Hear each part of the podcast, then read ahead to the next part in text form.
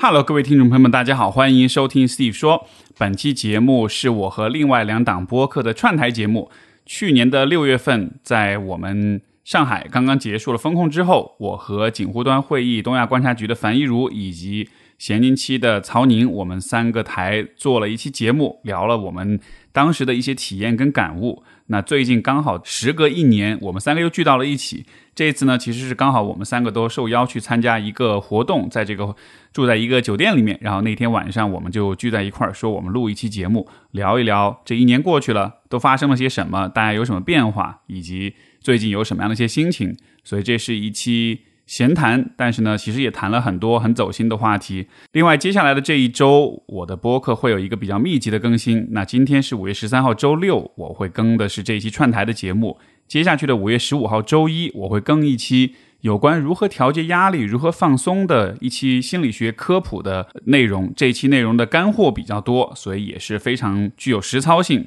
也非常值得大家去关注和收藏。另外，下个星期我也会再更一期新的节目，因为大家可能知道，在这一周的星期日，我会带着一百多位我们 Steve 说的听友走进上海市精神卫生中心，去陪伴一些有情绪性进食问题的朋友，或者是有进食障碍的患者，一起慢慢的吃顿饭。那这究竟是怎么回事呢？下一周的节目更新里面，我也会和大家分享。好的，那接下来就进入到我们今天的节目。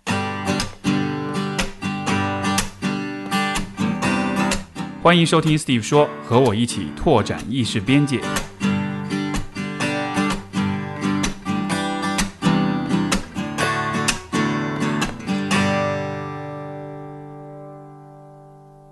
Hello，大家好，我是樊一茹，欢迎收听警湖端会议啊。然后今天，今天我们又搞大了啊，就时隔一年不到啊，然后我们请来了曹宁，哎，曹宁跟大家打个招呼。 Hello，大家好，我又来了，不好意思。嗯，然后还有 Steve， Hello，各位听众朋友们，大家好。现在他有一个名字叫史蒂夫同李学，夫老师，就就是说，哎，对，可能听我们警湖端时间长的人很记得，在去年的六月十号嘛，正好是我那天就是我们三个人那个群名里边带了一个日期嘛。那天 Steve 还在说为什么有一个六月十号他都忘了，我说是去年六月十号我们三个人串了一次台嘛，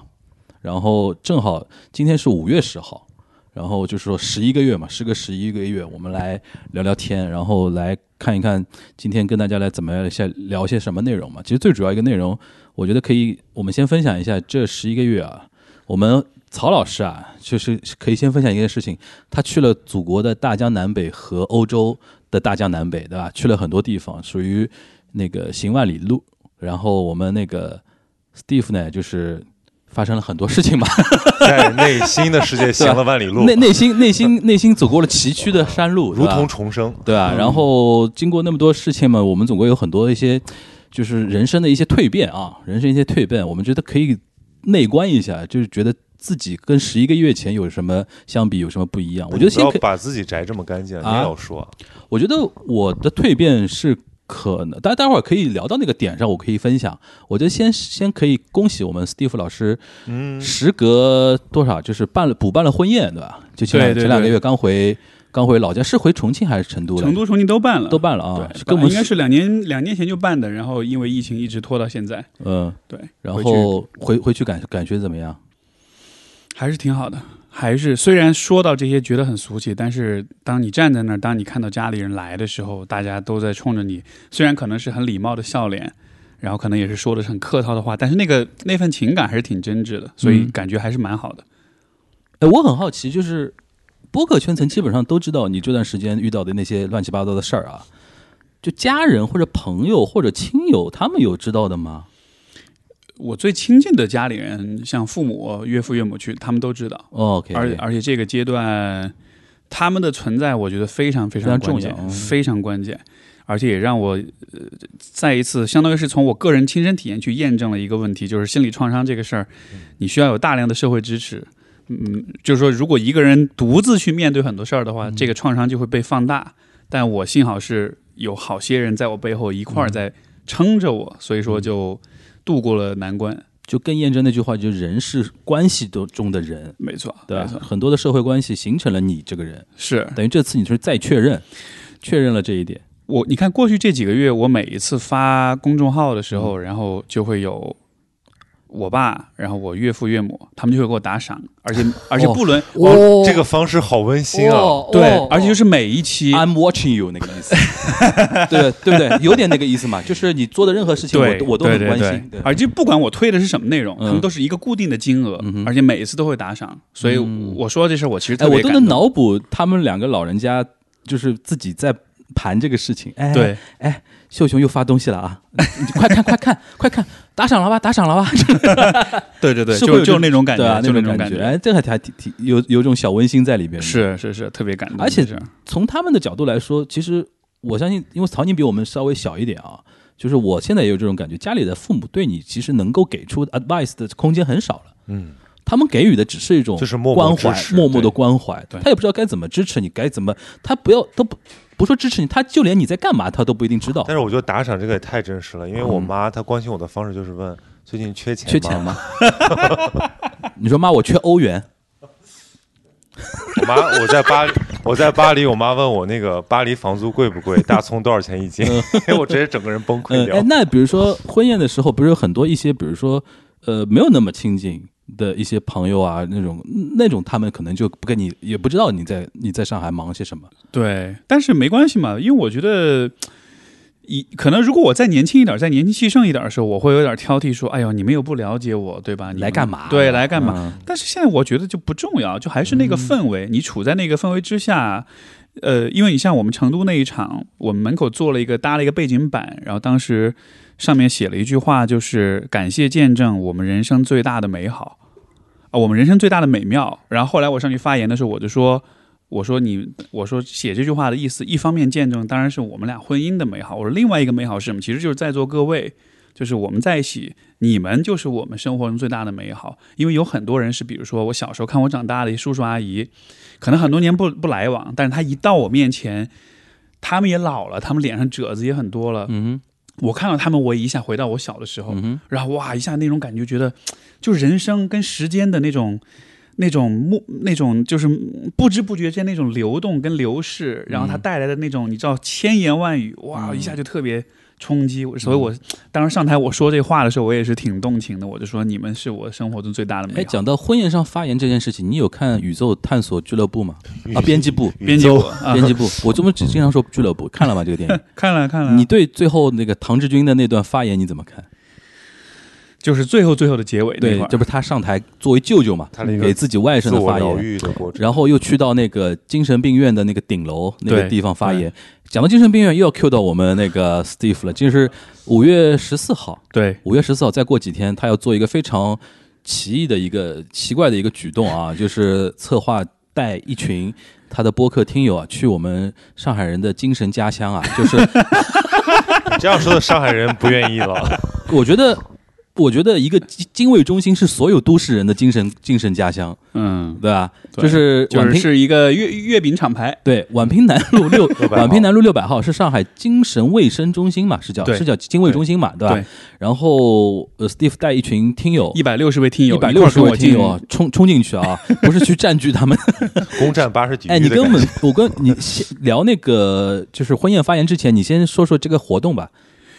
呃，其实就是跟精卫那边的一个策划，嗯然后这个是一个跟进食障碍有关一个主题，进食障碍，进食障碍，呃，包括厌食症，包括暴食症，包括暴食催吐，就它是一个心理疾病。嗯，然后呢，我们跟他们做了一个策划，就是带这些听友进去之后，会和有这个问题的一些朋友或者是一些患者，我们一起，当然也录个播客，但同时我们也一起共享一顿呃一餐饭。嗯那个活动的名字叫“陪他慢慢吃顿饭”。嗯。对，这里边会有难度吗？就比如说普通人陪有进食障碍的人吃一顿饭，是不是会非常艰难这件事情？因为其实大家不不知道谁是谁，嗯，哦哇，这个我好们有故意趣啊把他们混在一起，哦，对，然后只是大家慢慢的就是去，因为呃，情绪进食很大的一个问题就是你吃饭，你是为了呃很快的去安抚你的情绪，你大量的塞吃的进去，嗯哼，就像前段时间那个 Beef 那个、嗯那个、嗯嗯那个对美剧里面那个呃男他主们会角吃四个怒汉呛堡怒对怒呛人生，怒呛人生，他就是他某就有那种个程度桥上那段，那种就算是对对对。一种情绪性的进食障碍。是的，因为他为了他自己有，因为他不是也想自杀，他也抑郁嘛，所以他另外一个安抚情绪的方式就是暴吃。嗯他其实吃的也不舒服，吃完也会吐，也会难受。就是吃这件事情，如果你暴饮暴食或者进食障碍，其实，在你们的领领域里边算心理学的一个范畴的问题的。它算一个，它会上，它是有一些诊断标准，它会上升到呃，在临床上它会变成一个呃一个疾病。嗯，对，因为它是一旦你形成了到了疾病的这个诊断的话，它是一个慢性的，需要花很长时间去治疗的嗯一个过程。那情绪进是避免它的最重要的一个手段，就是慢慢的吃，嗯，因为你吃的很快，你就感受不到这个食物好不好吃，对，或者你身体还需还饿不饿，你还想不想吃？所以慢慢吃其实是一个练习。嗯，但是我们就是带听友进去，我们一起陪着他慢慢吃。所以我就更好奇了，因为我知道这个票非常火爆啊， 就是我们想抢一票难求。但是我其实想知道，就是慢慢吃顿饭这件事有多难，因为我们自己现在的进食已经变成好像你不看个什么下饭视频啊，好像你吃饭都食而无味，然后甚至是这个饭吃的就是吃什么已经不重要了，关键是你的这个吃饭的过程中发生了什么。就所以我觉得你要靠什么样的技巧能让大家慢慢吃饭？这个到时候反正我们会让精卫的一个医生带这个过程，嗯，他们就是会让你一颗葡萄干能吃二十分钟，啊，就品对， ，OK，看、闻、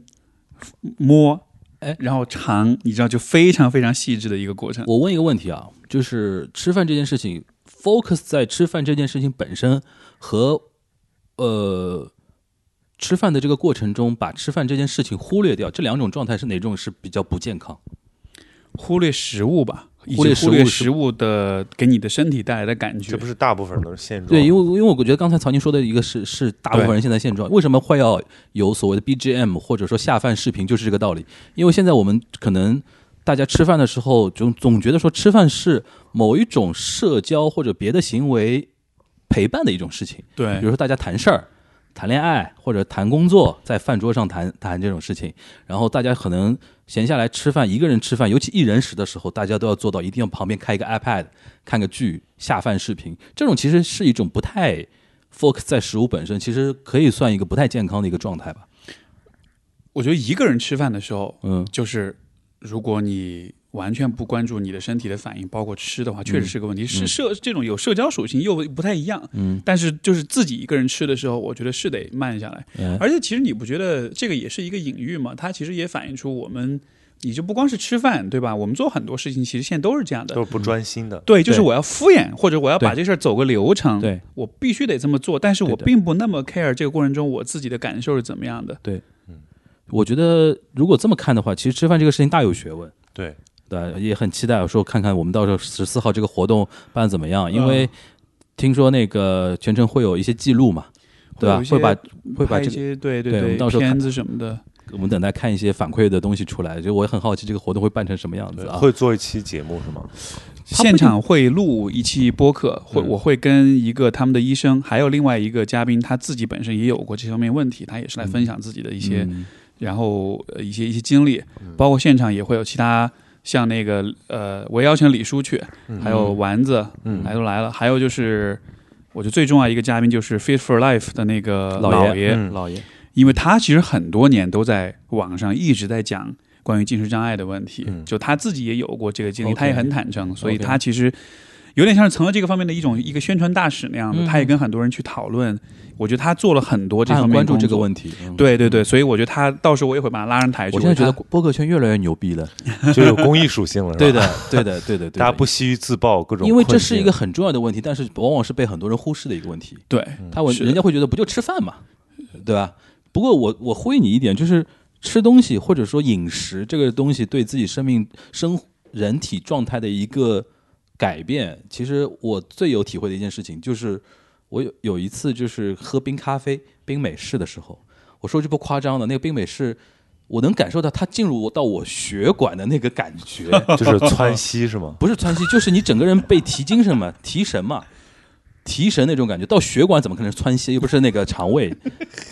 这不会发炎少发炎，好 吧？我今天对你已经已经抑制忍无抑可忍了制抑制自己的火气了，你是不要不要挑动我。跟大家说讲一下，今天那们可以给大家分享一下关于病我美式我窜先稀的我故事。先我先跟大家啊呃，就是解释一下，就是因为我在耳机前里，情提要， 因为三个人聊天呢，就我戴着耳机，我们这个耳机里面呢，曹宁一直在摩挲这个那个话筒，一直有那种声音。就我跟大家解释一下，因为今天我们不是在棚里录，是在我们在一个酒店的房间里边在录。为什么我们会在这个酒店房间里面呢？正好有一个我们的一个好朋友吧，他们在做一个床垫的一个。呃，自主的一个品牌，嗯然后做了一个联名的活动，是在上海的某一家酒店，把他们的床垫放到那个酒店的房间里边，对吧？然后请我们几个好朋友 来，就是试睡一下，嗯啊。然后那我们说，哎，既然 Steve 在，然后曹宁在，那我说贼不跑空嘛，但是我就带了个设备过来，我们就在我的房这你这个词儿用的这个词儿用的太就牛关逼啊从关雅迪那边学来的一个词，我觉得这个词儿特特别好，贼不跑 空， 来都何来老哦师了每。次都是不跑空， 对，贼哎，我觉得来都来了，虽然已经有一个节目名字叫来都来，我们以后再做一个叫做贼不就跑空就贼贼不不跑跑空空，贼不跑空， 就永远都是串台节目，对吧？永远都是串台节目。呃，就就跟他解释一下，现在我们今天的录音的状态可能跟平时棚里面相比没那么好啊。然后曹老曹老师来，然后我为什么对曹老师有抑制不住的那种？那个怒火呢，就跟他解释一下，这个人鸽子放的了，已经放出一种艺术感了，就是住个酒店都要迟到，就是吧又海又歌这个人，海王和歌就同时在都在身上不容易的啊，这个人啊我。是海燕，海燕，来来来，海燕呢？嗯来，没有你刚想说啥？忘了吧？吧？呃不是，没有没有，因为其实我 因为我有个很亲近的朋友，他是有暴食症，而且啊我好多年了。其实那个时候我从完全不了解这个事情，到慢慢的读了一些东西，嗯呃，知道其实是这种情绪障碍。然后我其实反思自己的时候，我也有很多关于情绪性的进食问题。我觉得这个其实它不是，并不是一个有耻感的事情，它甚至是一一个极需要关注的事情。因为因为我现在的吃饭大量的时间都是一个人吃，所以我觉得其实真的如果吗？真的真的，就啊除了社交性的之外， 其实很简单，因为你知道我，我昨天还在感慨，我说，因为我们上次录是疫情回顾嘛，我回顾我疫情封控的时候，我做了整整两个月的饭，哦，对。然后我记从得那你之说后那我个再也没有下厨过，就可能我有一些伤痛记忆，或者说就我真我的说一个点，大家不要觉得那个啊，就是你是疫情之后都没做过饭，我是疫情之后， 都没吃过饭，我我 不是我厨房疫情之后是那个时候是什么样，现在还是什么样，我都我都不想踏进去。 OK，为什么呀？啊那是有 PTSD 啊 PTSD 啊，不是不是 PTSD，我就觉得说，因为我首先我没有一餐饭在自己家里吃了，因为我平平时我是一个人住嘛，啊，平时我要都不是去爸妈家，要不出去吃，要不然聚对聚对餐对对，就很就可能冥冥之哦，也不知道冥冥之中，就是有一种力量，就是让你不要再自己再做饭了，嗯它是仿佛成了某一种禁忌，啊，心理层面的一种禁嗯忌，然后导致我锅碗瓢盆都在那边，当呃去年六月十号什么样，现在还是什么对，样？还是什么样？但我我其实我一直在反思这个事情，就是我刚刚工作的那会儿，我就是一个跟所有的上班族一样，就是能去公司吃就去公司吃，能叫外卖就叫外卖。但是有一天我觉得很没有意思，然后我跟我的一个心理咨询师朋友聊天，他其实就建议我说，你其实可不可以从那个有一日三餐去体味你的生活，比如说你去做饭。然后我就在当时在广州嘛，然后我就学煲汤，然后学去买当地的食物，逛当地的菜市场，然后去学一些特色菜式。广州大葱多少钱一斤？广州不吃大葱的， 广州主要就煲汤，嗯对吧？但是我我其实从那个过程中获得了一种疗愈感，因为每天做饭，其实一你弄再简单的菜，你估计也得一个小时，对但你吃可能就五分钟到十分钟。这点是的，我过就是我在风控期间，我不是尝试自己从头到底把饺子做做出来嘛，你一个人包饺子啊一，个人包饺子，那你是有点猛的。 但是就是结论就是我能 focus 在这件事情上面四个小时，对的，对的，毫不分心。不是因为我我现在回忆疫情风控的时候，我每天最开心的就是那一顿对饭。对然后为了做那顿饭，我可以听好多期播客，对，甚至我会每天在有限的食材之中选择某种搭配。我是为了每天做饭，然后上油管看那个做菜视 频，对，然后当天学当天我做。当时就看小高姐嘛，嗯就是一个而知且哎知名美食哎 UP 小高主姐，小高姐做真的做得太好治愈了然小后高姐对于面食的研究真的太有一套对了，北方人看了就想哭。二次发酵什么三次发酵对对太对厉对害了，全都是想妈妈。你说这个，我那会儿看的，你知道是什么吗？是吧是咱们在阳台上种菜， 啊。 就就还在上游一步，因为那会儿发的葱跟菜舍不得吃，对对嗯怕没有下顿，就说那这儿有这儿有点土，我怎么种种一种，哪些能种，你知道对吗？对，哎，所以说你说平常和不平常、正常和不正常这个东西，真的是一个相对而言的一个东西。我觉得是所谓的不正常，也会让人激发我们的一种不一样的状态。但是那个状态，就像你你刚像你刚才曹宁说的，就它好像带着某种让你怀念的东西。对嗯就挺有意思的，就好像是你你你告别了呃这种现代生活所有的这些方便，你不得不让事情变到一个更原始的状态。那里面是带有某种有点也不能说美好吧，我觉得不能美好这个太概括了，但是是一个会让你有点留恋的东西在里对，面。其实是很奢侈的。就比如看到你们这个主题说慢慢吃顿饭，我觉得这个东西对现在的年轻人好奢侈。嗯，就有多少人是会自己下厨，或者说很在意自己吃什么？我别的不说，你吃一百六十个人，你在那个过程中间，你说这一这一餐饭过程中，大家不要看手机，就有很多人很难受了，对，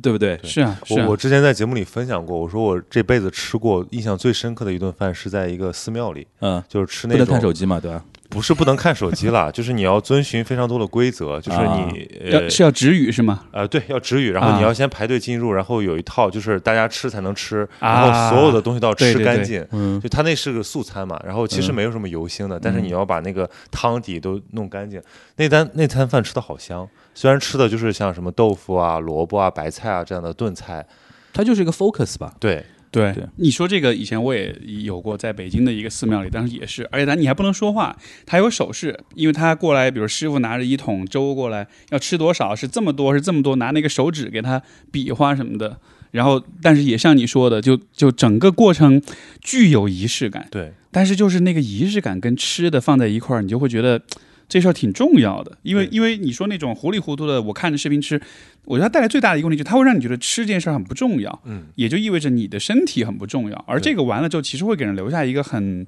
自己很不被重视的那么一个对那那么一个一个感觉。而且其实呃说的玄一点儿，就是你的身体知道你需要什么东西。就如果你在很那个囫囵吞枣、非常漫不经心的吃，其实对你的身体是一种伤害。就是如果你很认真的吃饭的话，你其实会知道什么是对你好的东西。哎，说到这个，你们疫情解封了之后，你们吃东西的习惯，包括你们常去吃东西的地方，会有变化吗？哎，你为什么何出此言？你是有什么变化吗？我我只是好奇，因为、哦因为反正我所知道的是，至少有一些餐厅是关了，哦关了不哦少，哦，对吧？包括我不知道在吃东西的方式上面、选择上面，因为你不是说到这个，曾经不是说到就是身体需要的是什么，就就会有变化吗？你们觉得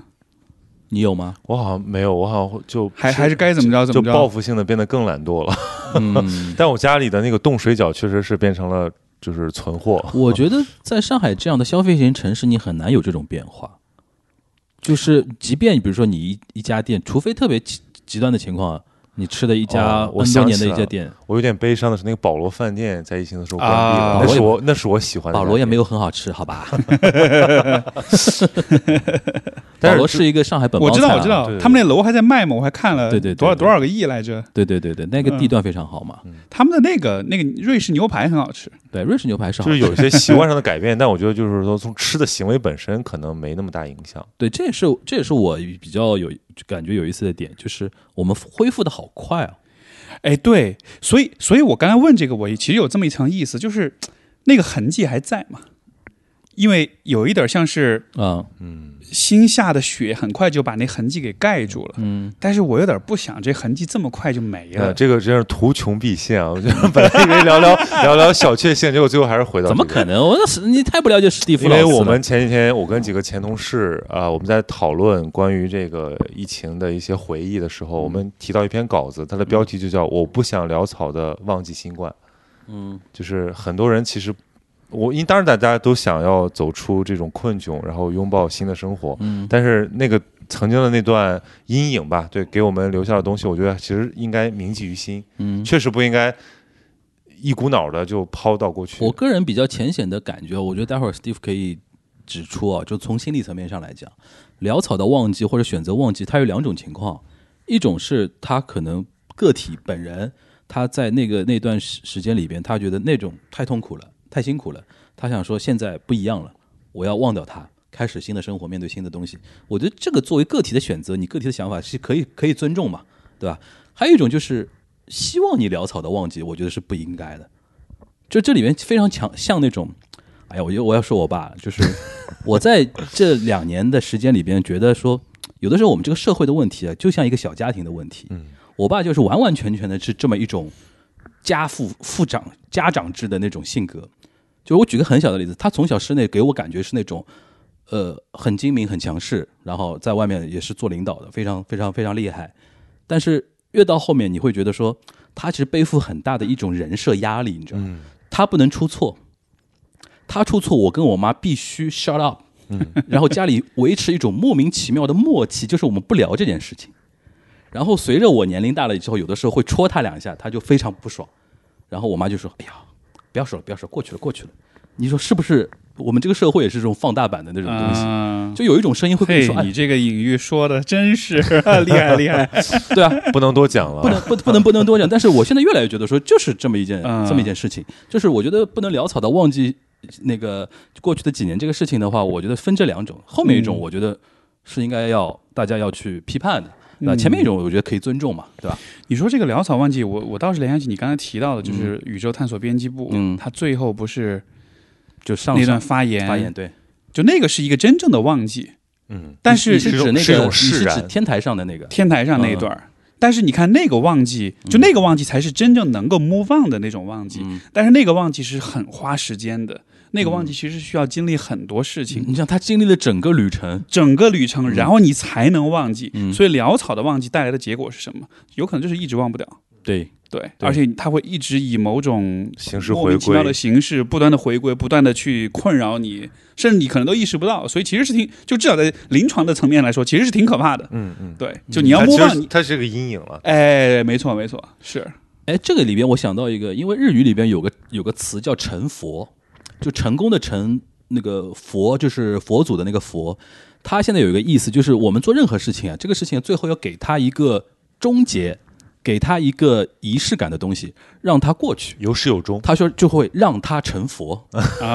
他哎，日语这个有我好喜欢这个说法啊。日语有这个动词让他成佛。我当时学的时候就觉得说哇，其实这是这就是一种我要给他一种仪式感的东西。所以说我们经常说日本的一些作品啊，日本人一嗯些广告啊，日本人的一些想法，经常会强调一个仪式感。有的人我们会说很做作，日本人很做作，这个时候怎嗯就么比样嗯如？说我要把旧衣服扔掉，我要来一个三幺幺三幺幺，幺多少周年，每年都在纪念啊，这种东西，人家会说还要还要提，别提啦，不要再自揭伤疤了。但日本人有一种概念，就成佛概念，他会觉得说，任何逝去的生命，任何不不管生命吧，嗯就任何大家的记忆的里边，你只要还有留恋在那个东西的话，我们就要不断的去做这件事情，不断的去做这件事，让它成佛。对，哎，我这这个这个说法真的好有诗意。啊但相形之下，你说当代中国其实是我们就像你那个隐喻一样，嗯我们就好像当这一切没有发生。嗯对其实我们心里都隐隐隐的知道这件事情还在发生影响。对，前段时间我做了一期线下的录制，然后其实就在上海嘛，然后当时我自己有这个感觉，像你说的，就是有些东西是在那儿的，然后但是我也不太知道要怎么去表达，包括后来。呃，我们后来就是前面是也是录播课，后面就把录音机关掉，我们就跟现场的观众聊、聊聊，也没有聊出来什么东西。但是最后我安排了一个环节，哦我看到了、那个对环节，就外人看的有点诡异。呃，就是让大家站起来，把手搭在彼此的嗯对肩膀对上。然后当时我就带着大家哼哼歌，哼一段曲子嗯，就是坂本龙一的那个嗯嗯嗯《圣诞快乐》嗯 m r Lawrence 那个，嗯就是嗯。然后就这一段，嗯就不断的重复，嗯就就只重复这一段，嗯哼，然后大家就跟着哼哼哼。在一开始就那个那个体验非常有意思，一开始那个哼是乱乱的，嗯就是大家的调调儿也不齐，嗯速度、升高、音量大都不齐。但后来那个声音就越来越齐，越来越齐，到了最后就发现所有的声音汇成一个声就音，共振嗯了，对嗯吧就共振了。然后 我当时一开始站在台上，我是低着头的，后来当大家开始共振之后，我抬头一看，我发现很多人闭着眼泪都眼在婆流娑泪，，对，嗯都在流泪。虽然我当时没有明说这个是为了什么，但是当时的那个场域里面，我觉得是大家是能感觉到这是想表达什么嗯的，对吧？因为我们把手搭在彼此的身上，我们又都是同在这个城市里的人，嗯我们又都在哼着这样一个带着忧伤的一个，就是就是这些情感是你给他一个空间， 他就会这是出来的。这是非常标准的同频共振嘛，对，就是对同频共振嘛。就是你能看到，不只是我一个人有这个感觉，嗯当时对我也很疗愈。我这也觉个东西得，很细腻的，因为我在那个你知道，呃，海外有一个音乐家，非常年轻的一个音乐家，他经常在自己音乐会结束之后做一个行为艺术的一样的东西，他让现场所有的观众。参与一个那个阿卡贝拉，嗯就现场无伴奏的合唱，没有词儿，然后没有没有谱子，怎么唱的？他先给你一个，他先给一个手势，嗯到这边它是一个标准音，让大家去比够如。说发，大家先发我这个啊，这个大家先发这个音，够到了对吧？然后他手一直在变化，然后你根据它的变化，然后你自己觉得是怎么样的一个音，比如说他说啊啊，啊他会这样的，啊然后指挥现场，然后你有的时候会发觉他们牛到什么时候，全场半音都发得出来，对 对对， 就是就就是就是那个集体心灵被激活了。 Red or Me 这种很难发的，对对吧？就是不是说是拉到 So 这种拉到 C 很难发的嘛？就是，但是他会这种，哎，比如说，你怎么知道这个手势是这是一个全音，这是一个半音呢？他会这样指指挥你，你知道吧？然后发所有的这个行为艺术唱完之后，他最终收掉，所有的人就像就是。哇，非常畅快，然后对完成了一个事情，然后就觉得同频共振了那种感觉，这非常有意思。是，就是那种，所以你看，这又呃，我觉得这又能联系到，比如说之前是说我回去办婚宴那事儿，嗯嗯其实就是这样的。虽然那个形式是呃无论如何都还是会有一点俗气的东西在里面，但就是那种很奇怪，就是人跟人站在一块嗯需要儿仪看着彼式此，嗯，对，就是那种聚在一块儿。我以前其实我年轻，我年少无知的时候，其实很不屑于这些嗯东西，但我现在越越长大越发现，哎呀，太需要了。就是最可能仪式有一些理性之最外近的啊，最近我作为我们史蒂夫老师朋友圈观察家啊，就我最近特别关注他朋友圈啊，这几个月啊，就是我有种感觉啊，就是你是在非常贪婪的攫取生活中所有的一些人给到你的能量，作为你的一种支撑。嗯是的，我用贪婪没错吧？因为毕竟是口渴的人嘛，看到水 了，那当然要猛喝嘛。对啊，是对啊，的对啊，是有这种感觉是这吧？样就的是我觉得这这点其实也是要向你学习的一种方法，就是有的时候碰到问题，不要把自己封闭起来，嗯而而是反而是要打开。但其实通过你的自我疗愈，就是我们这些旁观者，包括你的听众们，他也获得了某种疗愈，就好像看一个人怎么在重生的感觉。我其实一开始特别惶恐，我特别怕这事儿影响到别人，嗯，所以当时其实我朋友圈都没有完全没有就比较克制。说这对事儿，嗯因为朋友圈有很多也是像你们都是创作者对吧？都是作者主播，你怕给我们带来一些不好我的真影的响嗯我真的是很发自内心的觉得说，大家看到这个可能心里面会不舒服，会会担心自己的这个。嗯，本质上冲击还是很大的，对这些对所有人的内心都是有冲哎击，的。灵魂拷问啊，你有没有脑脑补过很多人跟你划清界限、割席的那种情况出现？也也有啊，也有你啊。你当时有没有做好是很多心理预案？比如说谁跟我怎么样，我还能接受；但是如果那个谁跟我那个怎么样的话，我可能会受点哦伤害。这种这种这种具体的倒没有，没有啊只，有但我天蝎这么阴暗的人才会想这些东西，不是你巨吗蟹这么好不会不想是啊不是你吗？你不是你你你不是所以天蝎我座吗懂你为什么这么问嘛啊，。所以说你你去站那个张小年同学的。 说好不提你这个这，他你逼我，坑儿挖他逼的我，他他他我他掉了 challenge 那我，他掉了 challenge 那一我，千粉丝啊，对对，他听不到 challenge 这个我，我节只目能这样回击他了的。 哎，你你就继续说嘛，你有脑补过这种？这没有，这没有，没有这吗还好。对我我因为我自己回头来说，就是这事儿我是有是有我自己很傻逼的地方的，嗯所以我就是你觉得这件事情，就主要检讨的是你自己本人我嘛我真的是有对检吧讨我自你己，没有任何委屈的东西。肯定也有，嗯但是呢，发生就发生了，没办法，只能接受，自己接受的承，担，只能承担，嗯然后想办法，然后再 move on。因为不光是我自己受影响，我身边的人也受影响，嗯，所以就。哎呀，也是也是算是上了一课吧，我觉得对对对挺也挺好的，就是它还是带来一些，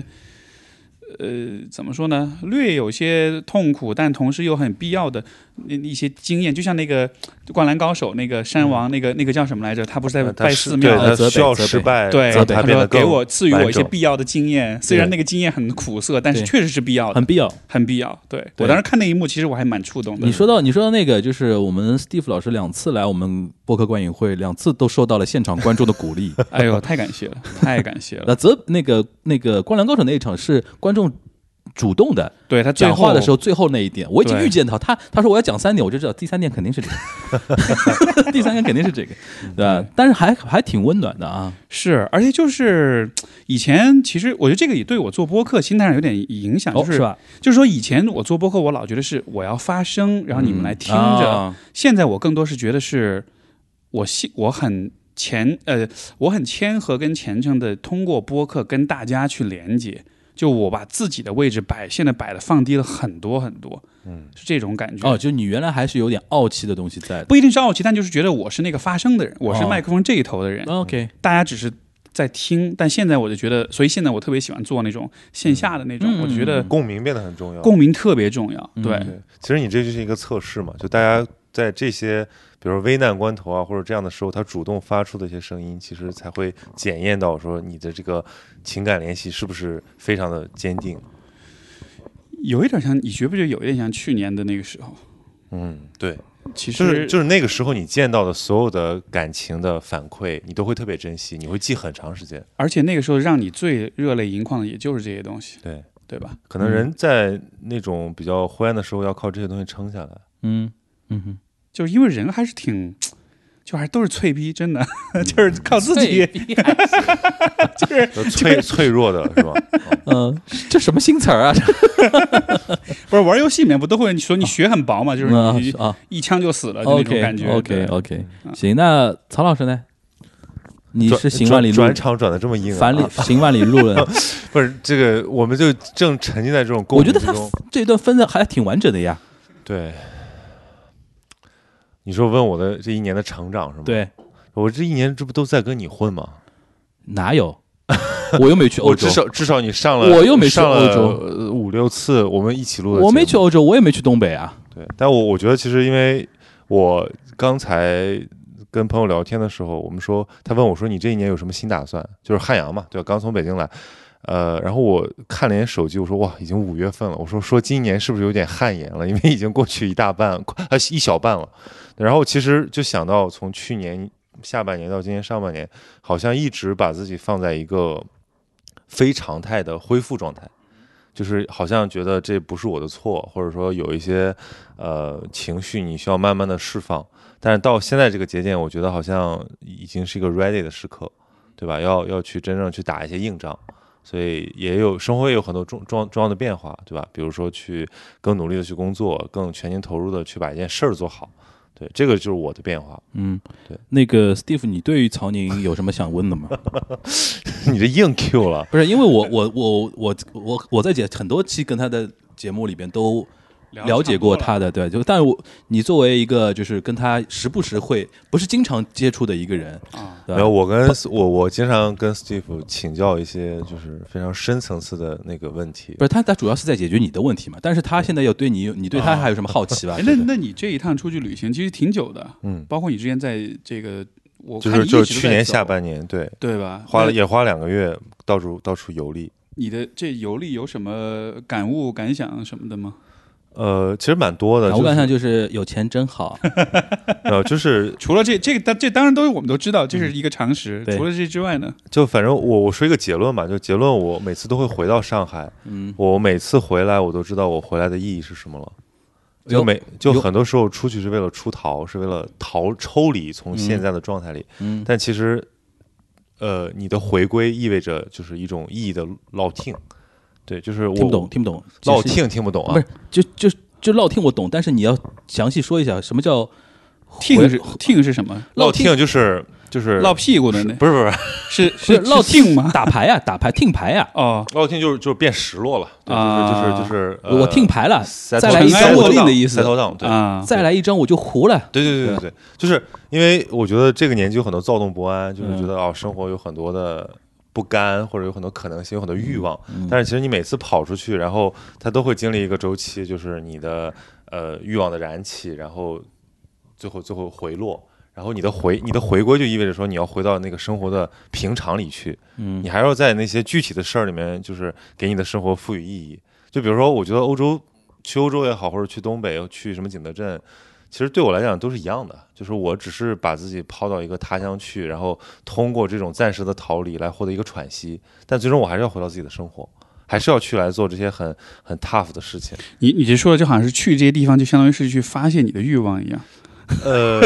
就是一种一种一种一种非常态吧。啊就是其实大家以为我是去玩儿，我觉得我并没有在贪图享受，我是在学习，我是对每个你刚才用的什么词儿？说什么贪婪的贪婪攫取，攫取。嗯对我就是这样，他们以为我在欧洲过得很爽。我在欧洲每天早晨八九点起你床，注意啊，你的发言很烦 哦，注意啊，去看一整天博物馆，嗯，然后晚上回来还要再看看书、看看纪录片，很早就睡了，嗯就一次地都没有蹦。嗯然，后第二天继续同样的生活，就是其实是外在国地哪有上海地好蹦啊？其实是在学了，对对对。嗯所以所以我觉得这些出去的游历是为了让你重新确认你自己本来的那个生活的意义。你现在确立了吧？确立了，这不好好干活吗？ 难道我要说我出去玩的特别爽？嗯，其实我觉得，嗯，这个这个日常的生活是你最珍贵的东西。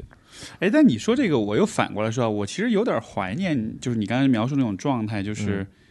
你还有很多的欲望，还有很多的期待，还有很多的这种向往，然后你会想要到各处去跑，会有带着那种热情跟想象。虽然就是说。呃站在可能、呃、所谓过来人的角度，觉得啊、哎，最后最最后还不都就一大家场都空，跑过，都对是这个过程，但是就是那个那个劲儿，那那个对劲儿，我觉得还是挺。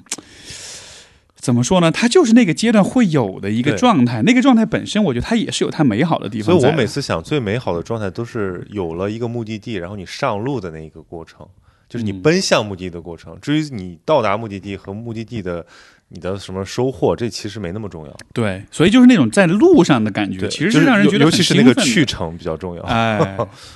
对，这个感觉的确是那种日语叫哇酷哇酷。哇酷 哇酷！？哇酷哇酷就是那嗯种内心的那种雀跃的那种感觉，就是这这个这个的确是去程肯定是这样了，但我总觉得我们曹老师有点假了啊，什么景德镇东北跟欧洲能相提并论吗当然能相提并论了。怎么相提并论？很多人是只只能去到景德镇，只能去到东北玩的，对不对？你这个话说的，就是我就我代表年轻人就批判你了，这个东西这这我就何不食肉糜啊，不嗯这个东不西。前两天那个首页，我那个节目已经聊过了嘛，嗯就是在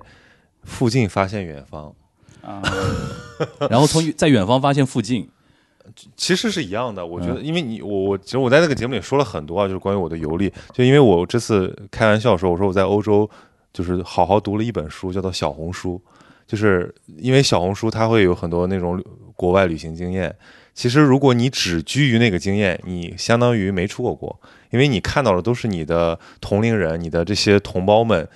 熟悉的风景。你因就为在打卡而已嘛。呀对嗯你只有跃出那种，就他给你提供了那个舒适圈之后，去体验陌生的经验，嗯就让那个意外发生，嗯你才会体会到什么叫异域，嗯，对吧？什么叫差异？什么是那种非常 local 的生活方式？嗯哼那个东西其实是会对你有很大的影哎响，那和比冲如击。说，我们都作为长期在海外生活过的人啊，我们现在回过头来看的话，你觉得这种 local 的生活方式真的对于一个人有意义吗？就是了解那个地方，或者说对你人生的一种丰富来讲的话，是能够真的有意义吗？我觉得意义在于，其实就像照镜子一样，它是为了确认我是谁。就我突然发现，原来我跟他们有这样的区是别，真的是有这个效果的，对吧？真的是有。其实我就你能说，举个举个具体我的例子啊嗯举吗，个具体的例子，就是比如说我去欧洲的第二个星期，我就、就就就跑到中餐馆去了，啊、就我就是吃川菜去了，对吧？ 真真的是真的是，而且那第一口那个那个感觉就是有点真的像是你你什么。呃，十年生死两茫茫，就是你你眼泪快掉下来，就很夸张，对吧？嗯就最先想家的就是是你胃，的味蕾，啊对。对。对然后，然后其实你特别怀念的就是那点，呃，就是什么他乡遇故知嗯那点温情。其实我在欧洲见了很多以前的老朋友，他们嗯就可能三四年没三四年没回国了。然后我觉得这个是我去的目的之嗯一，就是去去拜访这些人，然后跟他们聊聊国内的事情，聊聊他们的生活哎，。那我问你，如果现在给你一个机会，说你能够像比如说像孟尝这样，在欧洲，比如说待个很多年，给你这么一个机会，你会孟去尝吗马？上回国，孟尝下个月就回国 了。但是他他待了很久了 吧？呃，他是他也是疫情之后跑出去的，而且之前也待了很多年嘛。对对对，比如说我之现在前待了五年，嗯我现在不是我瞎举例子啊，不是任何原因，比如说工作也好，访学也好，怎么样也好，现在给你一个机会，说让你在地球上某个地方待很多年，你觉得这个东西对你来说是有有吸引力的吗？呃，我觉得，但当然，当然，就是我，我觉得作为一种体验是可以的，但是我其实我的认同不会变。不，这种体验我我们现在极端一点啊，嗯这个待已经接近于半生，你要待就待下去。就相声里边有个段子，去新加坡什么 OK 就是就一直活到一直待到八十岁这种那我觉得就是，除非不得已，否则我不会流亡，啊对，吧？你提到提到流亡干嘛的？这聊的好好的，聊的好， 你你不是你给我推到这么极 端对，因为我你上让因为你让别人几乎就是润出去了嘛。 上海不好吗？对吧？你是我们上上次不那个是一因为年他前的节目都因在为他聊讲论，到很多点，让我感觉是说他是为了确认自己在就是自己是谁，然后自己所待的这片土地的一些东西，然后他出去在远方再确认这个事情。那如果这个远方未来很长一段时间都已经不是远方了，是成为你新的 local 的话，那你对你是不是有意义？我想确认这个。不是，他说这个，我觉得可能是这么一个意思，就是，呃，你是谁这个事儿呢，它一方面是你观念上的一种认同，但是我觉得人有另外一个层面的，呃，可能是一个更感性的，甚至可能是一个身体层面的一种一种认同。就像比如你刚才说的，就是最先开始想家的一定是你的胃，嗯，我觉得包括也是最开始想家，可能也是你的情感。嗯哼我我举个例子，就是当时零八年那会儿还在我还在加拿大读书，嗯那会儿就是回国办签证，晚上出去玩儿，然后玩到天亮了，回酒店，回酒店路上刚好就碰上天安门城楼升旗，嗯，然后那也是我第一次，因为我以前我在国内我绝对不会大清早而起且来。觉 得这个事情太奇哎怪了，就觉得啊，come on，就是就是每周一都要升旗的，这有什么好看的？嗯但那一次我就说我得我碰上了我就去呗，嗯然后我就呃在那儿等五点钟等等到六点，然嗯后出来上去整个这个过程，然后就是国歌响起那一瞬间就泪流满面，我这辈子都没有想象过我会有这样的一个就反应。哎跟郭敬明共情 了。那个其 实这种令人讨厌的点，没有其实其实因为那一年发生很多事儿嘛，是零八年嘛，啊对而且身为一个 尤其是08年四川人，又是五幺身二为，四又川人又是这个奥运，而且你知道那会儿在海外有很多那个当时奥运火炬传递有很多那种声音嘛。我们在录音的你知时候已跟你经那个说三幺幺的人很像，我们现在录音的时候已经快十五周年了，道啊，哎对对吧对对明天呃，后天就是五幺二嘛，啊，现在已经过了十二点了嘛，已经对过了，啊那就明天。现在就是五月十二号呀。对对对对，对，所以就是那一年，所以当时就，所以就是那那会儿那那一个体验，就让我发现，就是原来在我的观念，在我那种很无知的青少年的傲慢的观念之上，其实有另外一个层面的身份认同，是你的情感。嗯所以我觉得，如果能在海外，在异他乡发现这种情感的身份认同，我觉得这你也是是不知道，我第一年出去的时候，我们一堆留学生就是在传一件什么事儿，就第一年出去的时候，哪里能看到春晚？对你就本在来就不看春晚，但就是我那出去反而要我我看本来是我本来是看的，但是我身边有很多上海的同学是不看的嘛。但是后来有人组织看春晚，一开始就跟你一样，想说春晚有什么好看？但真的坐下来的时候，就是当那个音乐响起来，那个主持人说中央电视台的时候，很奇怪啊，这五个字有魔力的，你知道吗？嗯，就五幺，你刚说到五幺，我记得我我零呃五月八号，当时国家领导人在我们大学早稻田访问，五月八号过了两天，他不就是回去了嘛？然后五幺二就发生这个事情，然后当时我们国呃就是日本一堆那个留学生就是组织看那个央视的有一个就是祭赈灾的一个晚会嘛。然后我记得我们一堆人在看的时候，就罗京当年的那个主播罗京一出来，中央电视台，中国中央电视台又说哇，下面一堆人哭啊，嗯，我们海外留学生就不行了，你知道吧？就是国字脸嘛，还有很多那个就是他那个情感记忆，他那个脸就代表国家的那种象征，然后他又说了一个口播是一个代表国家的非常至高的一个象征的时候，我们突然觉得说有有一种根的东西在那种里边，这种体验我也有过。对，而且这个体验，我觉得更多的是因为你是在这个地方长大的，嗯哼，就是那个情感是先于你的观念。对小的时候，你留下来更多是情感记忆。对，你在里边是体会不到的。对对对，然后你在那个呃就是其实它就是一切关于你熟悉的。呃，你你归属的，让你感到安全的东西，那个东西在很深的情感的层面，它就停留在那儿。，嗯对，你你在观念上，你可能可以对很多事情有有有批判也好，有这种反思，有这样也好，但是那个部分你就是改变不了。嗯，这个事儿，我觉得都不是由你说说了算的，而是说你投胎在这个地方，你你的记忆就刻在这个地方了。嗯，那就是刚才说那个话题，你自己比如说，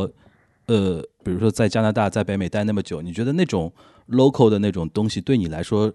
事后形成你的很多找到自己我是谁这件事情是有意义的吗？我个人的经验就是，最有帮助的一件事儿，其实是拓展了你，嗯，就是你会发现有些东西是我们没有，但是如果有了的话，会更好的。呃，我我举个你具确体定的，这个话题是会很 很安全吗？我我我完全 是我聊的所有的话题都是心理层面，好都是个人好的层面好的好的对对对，我完全没有好那的种好的很好的大的宏观好的的那好种的好的，我我举个例子，就是比如说，呃，当我接触到这个欧欧美人之后，比如说美国、加拿大人，我觉得他们最我最欣赏的一点就是他们对很多事儿都很坦诚，都很直接。嗯、他们很强调，包括咨询师也是，我们很强调所谓的透明性，嗯就是你在很多事情讨论很多事情的时候，你是非常透明的。然后你知道，在我们呃中国人的这个观念里面，就是很多事儿你得掖着藏着，不能说明，就挑明了，感觉是嗯就透明感觉不会做人，哎，对对对，就会有一种觉得你这个人有点缺还是怎么的。但是，但是我当时就发现，我在那种更透明的状态里面，其实是更是更安全的，更舒展。对，而且就是会让就是更自在的。嗯所以我后来一直保留了这个习惯，不管是在工作里还是在日常生活当中，就可能很多时候，甚至有的时候会让人觉得有一那么一点点尴尬，但是我还是想把那个习惯这个坚会持让下你来回国之后面对某些吃亏吗？或者说人让让很多身边的人觉得不适应的点，我肯定不会让自己进入到一个会因为这种事儿而吃亏的环境里。嗯哼，对，就这个是非常非常关键的。所以比如说、嗯呃体制内什么，这我肯定就去不了了。嗯，对，但是在另外一些圈子跟一些朋友当中，当他们都认可这一点的时候，我觉得我就说这就是归宿，我就找到了合适的地方了。嗯这个可能就是我觉得是中国人跟欧美人一个很核心的一个不一样的地方，因为我们平时接受到的一些传统观念的一些教育，就是比如说沉默是金，人心隔肚皮，嗯，这这种东西让我们永远有一种说自己真实的想法不要太过暴露，好像这种在中文语境里说一个人有城府是一个赞美，对，对一定意义上城府是一个赞美，然后说这个人很直，甚至是一种是一种在嘲嘲讽的一种东西，对吧？哎，我觉得这两件事儿是不是一定矛盾的？你像比如说刚才说那个打赏那事儿，它其实也是一个很委婉的，我觉得它也很有美感，对，它也就是很有诗意，就是你，就是我们不否认啊，就是说委婉这个东西也有它的美感所在。，对但是有的时候就你也要承受这个东西的美感的，它是负面，它的一些效、那个，因为因为我觉得两种世界观都有好，都有坏的地方。所以我就特贪心，我觉得两种我都想有。就知 比道如吧比如说这种这种撕裂来自于我看一些，比如民国的知识分子他嗯们的那种回忆录，就因为他们大部分都是旧家庭，然嗯后又是。比如说留留洋啊，都学了一套新的观念，嗯然后过着一种新的、很西式的，？觉醒年代嘛，你还记得我们去看《觉醒年代》呃 对，我们去看那个话剧《觉醒年代》是是上上上画那个版本的《觉醒年代》里边有一幕，因为我跟曹宁去看的时候已经是改编过了，对，已经是第二版了，他改过了，就是第一版没有这个情节，因为第一版我也看了，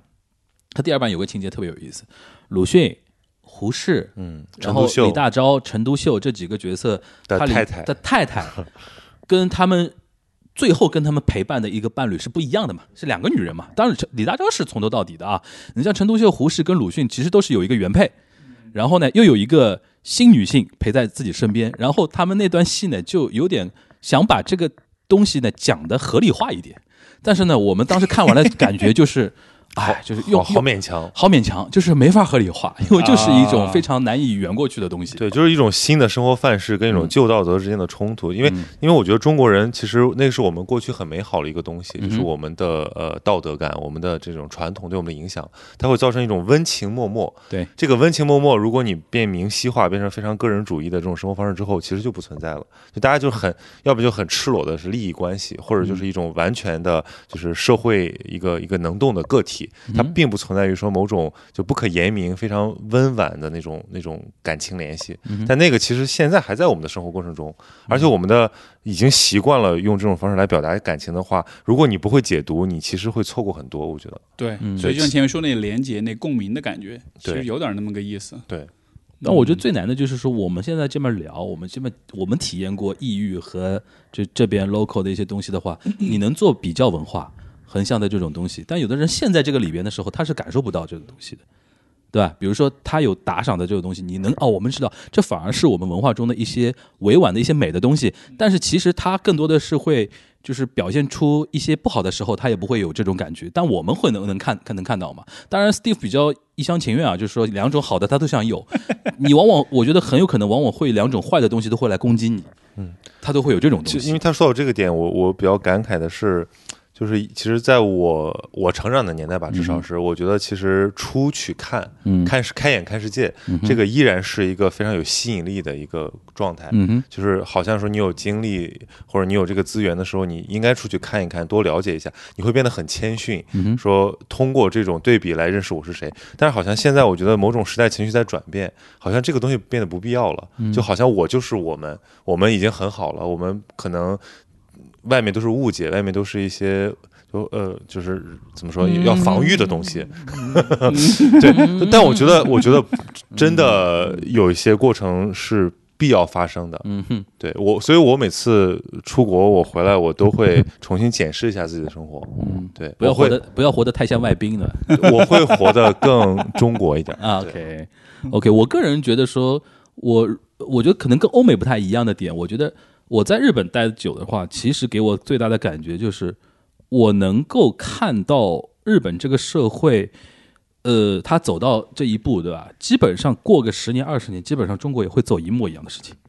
现在完全印证我当时的那种感觉。今天就是我可能这这个跟我们那个心理学的距离比较远，就比如今天公布了最新一一一一季的 CPI 的数据啊，然后一些 PPI 的数据啊，我觉得可以说，我今天跟高磊白天在录节目，我就说，我说我们好像真的进入到日本九十年代那个泡沫泡沫破裂之后的漫长的失落的三十年的起点了，我们来到那个地方了。就是可能很多人觉得我危言耸听，我觉得我们进入到一个不可逆转的通缩年代了。你你说这个让我想起最近不是在说，就是大家都嘲笑东北落后吗？我们要进入入漫长的后来季就节发了呀！ 现，漫长的季对节中国要进入漫长的季节了。我今天录说完，东北轻工业直播、重工业烧烤， 对啊结果现在就而且前两天不是有个段子嘛？前两年大家在嘲笑什么东北人爱考公务员，现在全国都在考都公务员都。对，对吧？前两年你们说东北那个什么投资不过上海关，现在中国投资都有点衰衰弱。对，是是但是你知道，就像我们这个对话发生前，嗯我在跟汉阳，我们就其实聊了两个小时东北，嗯 又聊东北，然后又要去东你北跟。汉阳聊聊那么多东北，不是因为我觉得东北里面有缩影嘛啊，，OK 然后我最后我就说，我说因为如果东北不会衰落，东北也不会复兴。对，就正是因为大家没有那么忙了，大家终于慢下来了，大家才会意识到这个东西需要某种反思，需要嗯某种精神性的所以现在东北是复兴了吗？是什么样的复兴呢？我觉得文化上是一的复兴种，吗我觉得是一种在叙事上的一种重新理解。你比如说，你看我们说《漫长的季节》也好，或者说双雪涛、班宇、正直他们这些呃年文轻艺一复代兴的三作杰家，嘛，东对，北文当艺然要复兴打三杰引号的文艺复兴，嗯就是他们都是有一个共同特征，他们都是那那个下岗潮的二代，或者说这个失落的城市工人阶级的二代。基本上就七七五后和八零后嘛，对，就七五后七五年到八五年这个区间里边的成长起来的一批人，是目睹过小时候目睹过就是工厂大院儿那种就是稳定的日子，对然后同时在自己大概将近十来岁或者小一点的时候，就不十岁不到的时候，家里开始有人下岗了，啊下岗对嗯或者整个，然后面临他自己求学的时候，不能在自己本地求学，一定要跑到跑到别的地方，跑到南方，然后自己找工作是再也回不回回不回去了。而且最重要的是他们的那种价值观的转变，对因为他们就是活在集体主义、个人主义和计划经济、市场经济的一个一个一个夹缝里。对，他们其实可能呃十几年前，就是人生的前半时前青少年时期都是受那种文化的熏陶，但是突然发现自己面临的社会完全改天换地，但是他们就会对自己的父辈有巨大的误解甚至隔膜。嗯然而随着年龄的增长，现在他们和解了嘛？呃也没也不有叫和解，他用一种重新理解他。用一种更温情的角度去看待这个东西了。对这个也是我想问的，就是它文艺复兴，但它有达到这种两种身份、两种世界之间的某种不一定是和解，但是没你有要怎么没有和看这解个没事有儿？和解，对，所以吧其其实我你你怎么我构建这个意义？对我没有们和解，这其实也是一种一线城市凝视。我我我 看我你个人觉得，你像那个，我不知道你们会不会这个，就是漫长季节最后他不是说你要往前嗯往前看看，吗？对，我觉得那像是一个不是答案的答案，嗯，就是他没有没就办不法得了不得已的答案不，因为得对，因为没办因法为了，过去嗯过去是深渊。嗯，因为没办法，就是哎你看他最后那个连火车皮里边什么东西都没有，哦，还有这个细节啊，他很多火的车隐喻就是一开始他那条火车里边是在钢材哦各种各样的东西，然后他最后那个王想想象的那个东西里边啥都没空有，空如也哦人。家就在说，就是说你们现在啥都没有了呀，但是你也不能就是沉浸在深渊一般的过去嘛，要向前看。所以像是有一种不得已而为之的糊涂感我。我觉得其实这个呃这个剧吧，也算是一个今年除了《狂飙》之外的又一个现象剧，嗯还是引起很多大家的内心深层次的共鸣。嗯哼，就比如说我们这些北方的孩子，我们看了之后，其实我们多少会有点呃触动，在于就是我们其实很想从我们的那个童年和青少年时期找到某种合理性，嗯因为我们现在都在南方生活，或者说有的都在国外生活，嗯其实大家好像把那个过去抛得很远。但你还好吧？你身为青岛小孩儿，应该这种呃比较没有那么强烈。但是，你因为整体现在北方非常衰败，嗯，就是其实东北是确实是一个缩影。嗯哼那我今天跟韩阳聊，我们其实我们既有理解和欣赏，但是我们也有就是反思。就比如说，其实像下岗潮的那个东北，它就是一个切嗯片，就那十几年，就是比如说在世纪之交的那个状态，其实只是过去东北漫长和复杂历史的一个很小的阶段。如果你去过东北，或者说你对东北更了解，你在东北生活过，你是东北人的话，你会知道，其实这个地这个这个土地上的苦难和复杂很难说尽。现在只是一个，只是一个开始。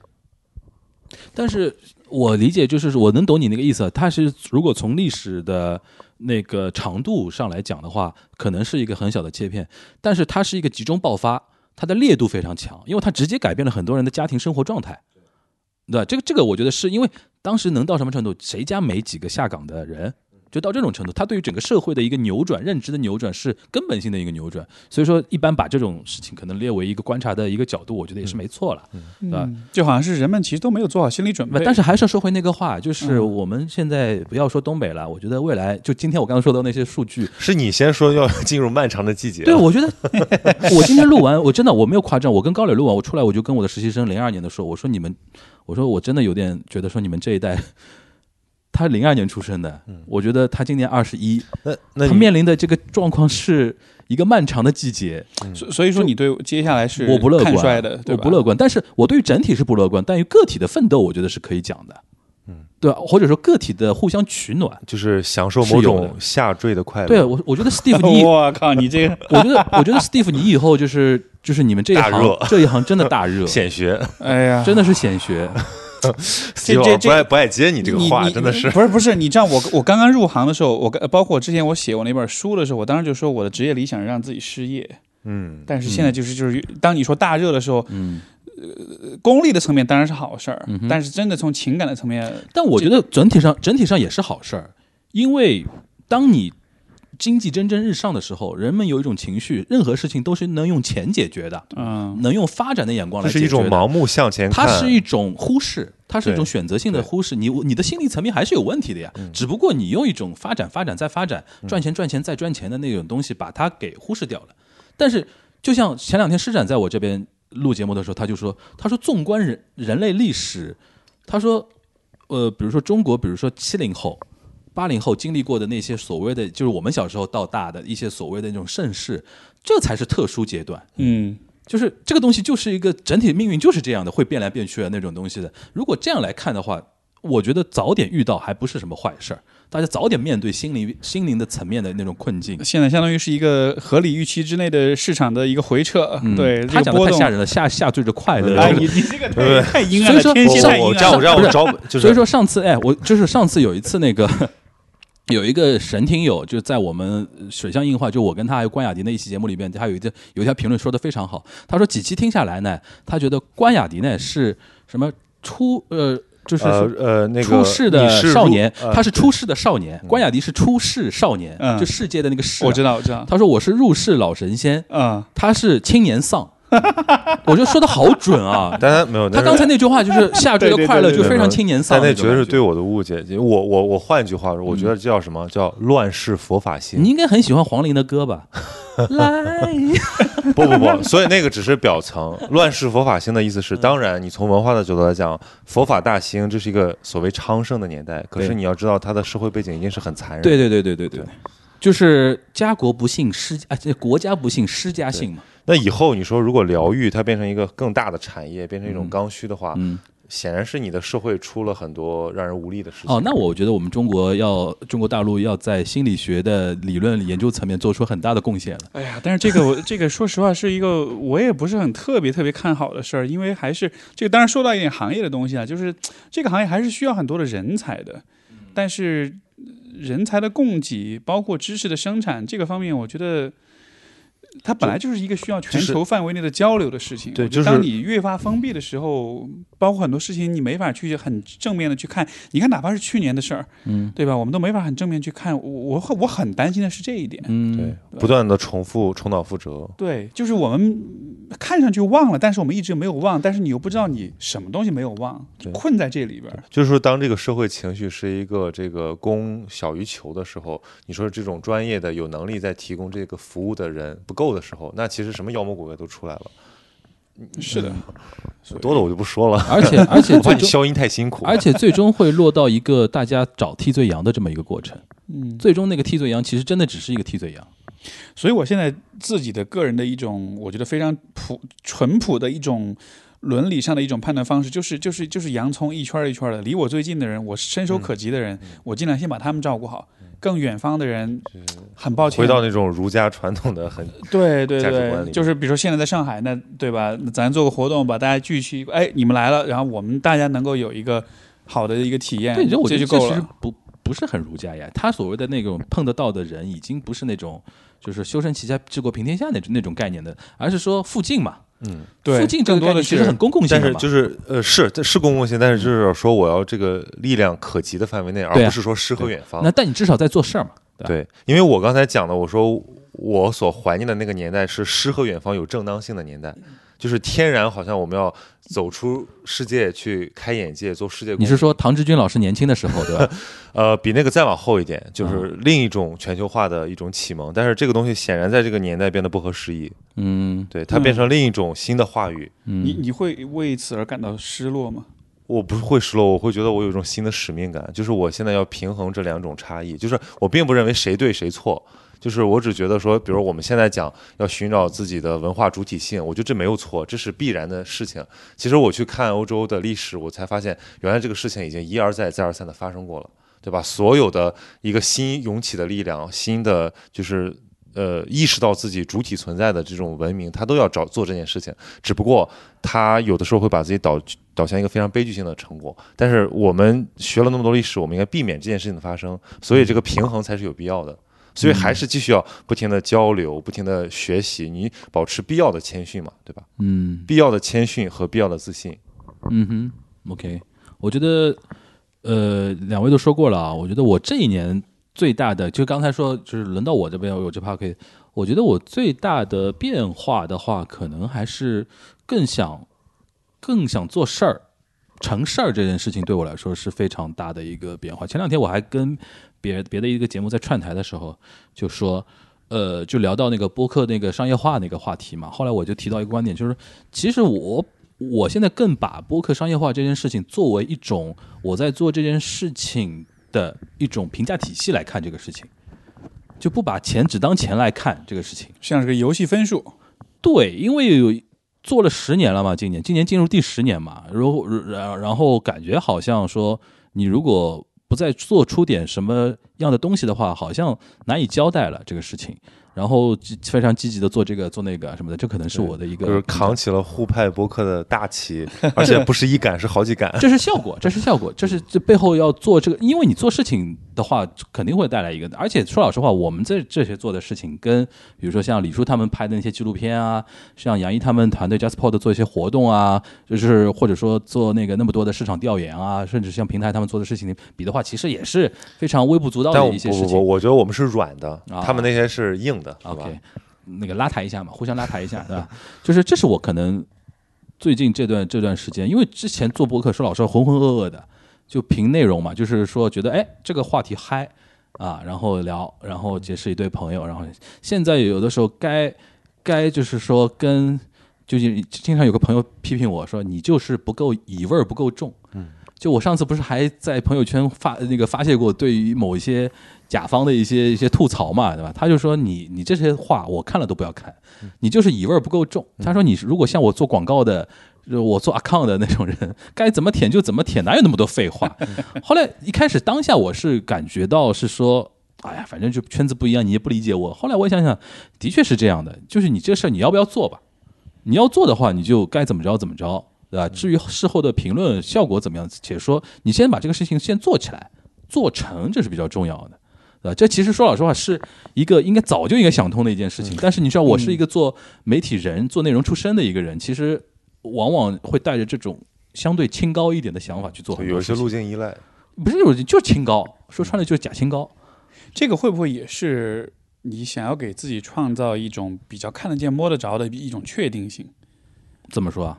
就说、呃搞钱也好，你说商业化也好，这需嗯要些一东种西认同。 是比较实在、是比较实际的，它是它是客观的，嗯哼，它不是会因为你的某些对评对价对对对体系我的我变懂化你这个而意思摇摆的，它是一个客观标准，对因为这个数这个是数会字数这个字是是会很让人客感观到安全的，我觉得。呃，我我觉得我在上面找安全感倒不是最高的，而是找那种存在感，就是我这个数字代表我现在在哪儿。这个可能，如果你要我要从那种存在感找安全感的话，我觉得我同意这个逻辑是推得到的，可能最终是指向安全感。是这个，这个我觉得确实是在，因为你看，你也对未来是比较悲观的，对吧？嗯大的方向是悲观的。我觉得，我觉得人们在，哎，你刚才说是什么下坠的快乐？下坠的快乐，乐。我把快乐去掉吧。人们在下坠的过这程中这，期标题我有了，下坠的快乐 夏日的快乐，其实因为感我谢感谢曹老师提供标题啊呃，这个其实因为我最近在看《广告狂人》，啊！然后就如果大家看就知道那人，Madman 的开人头家，是上升的快乐啊，但是同时他的心灵在下坠他。心灵对下对坠对，嘛，其实是很明显的，是下坠的，不是对是是堕落的，应该是他是就是社会在蒸蒸日上。哎五十年代后期，你想想看，美黄金国年啊，代。然后他整个人，他他就有点什么美国左派那种人骚的一些地方，就是站着说话不腰疼嘛， 对吧？就有点那个意思。你继继续继续，不是，就是你不是是，就是我们曹老四啊，花了一个半夜时间，就是把七季的 就广告狂人的啊，全看完了。精读精读精读版，精精读版。版，就是那种网上那种什么，然后我准备开始细读了，啊，啊，因为因为我觉得就是它是一个很好的年代剧嘛，因为比如说你刚才我们聊了最很好的年代剧吧，对很对几乎是最好的，对，聊了日本，聊了美国，其实我们发现历史里面还是给提供很多智慧，就是在那种非常急切的发展之后，会有一个平台期，然后这个里面有非常多的这种呃让大家觉得很悲观的东西，但我觉得也没有那么必然，因为其实除了很多宏观正经的东西给我带来。这种冲击之外，其实新技术的发展也让我很震撼。你知道我在欧洲，我天天刷的新闻最多的就是关于这个 OpenAI，我听了很多英文播客。其实我本来对技术不那么敏感，因为我觉得好像呃没什么嘛，对吧？就是就是，而且有本来本来文科生，好像你觉得自己很人文主义，但我突然我现在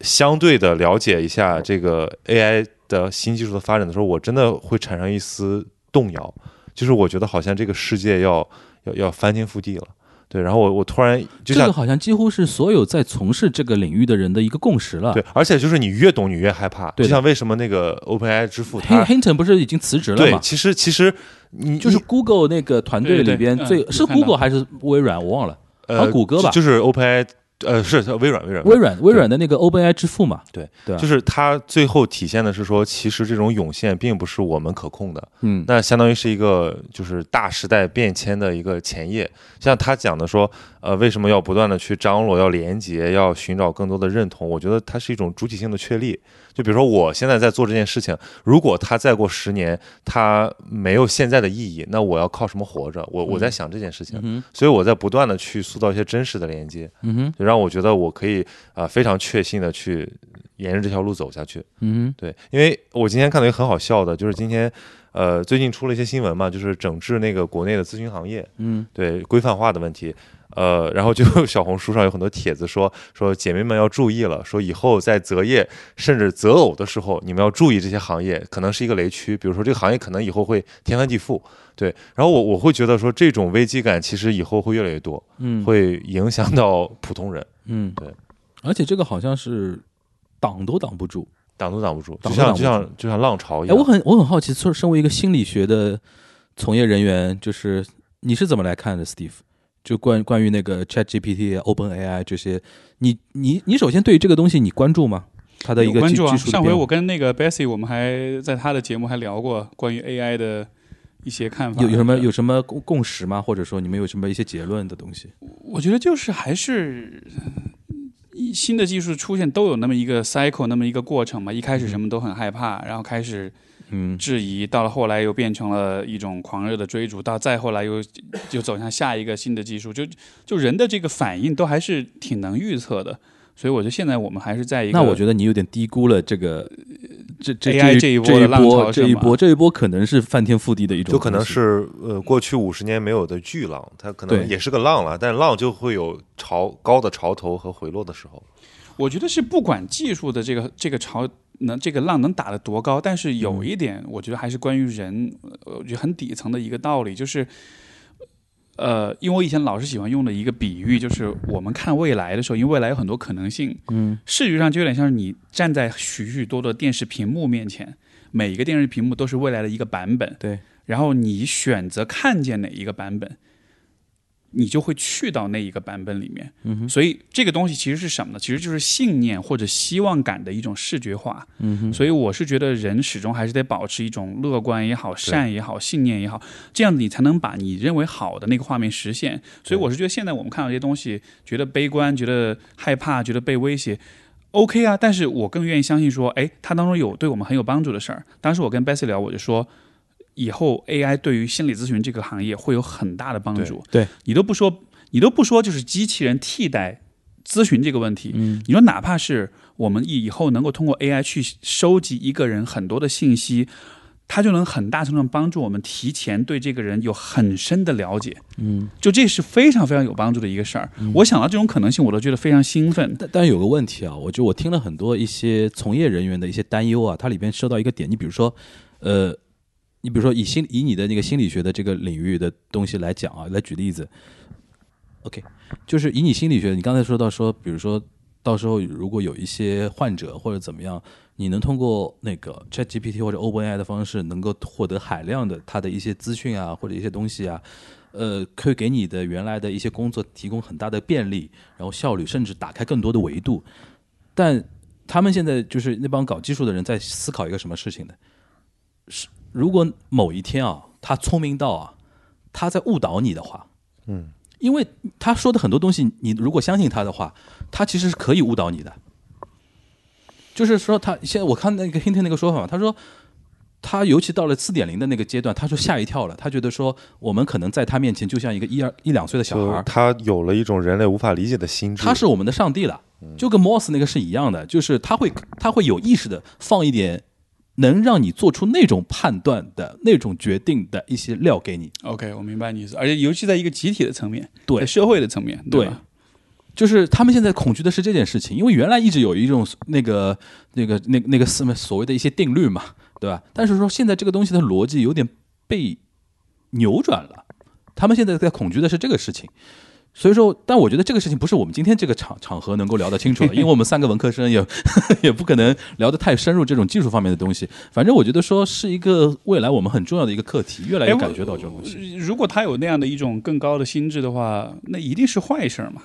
就我故意抬一下杠啊，那一定是坏事儿嘛。说不定那是更好的一种方向。但是他们的逻辑就是说，就是是就跟就跟那个是一样的呀，就是说我是为你好，我能把让你上天堂，大家所有的人上上那个天国嘛。但是你要你要不要保留一个你去地狱的自由？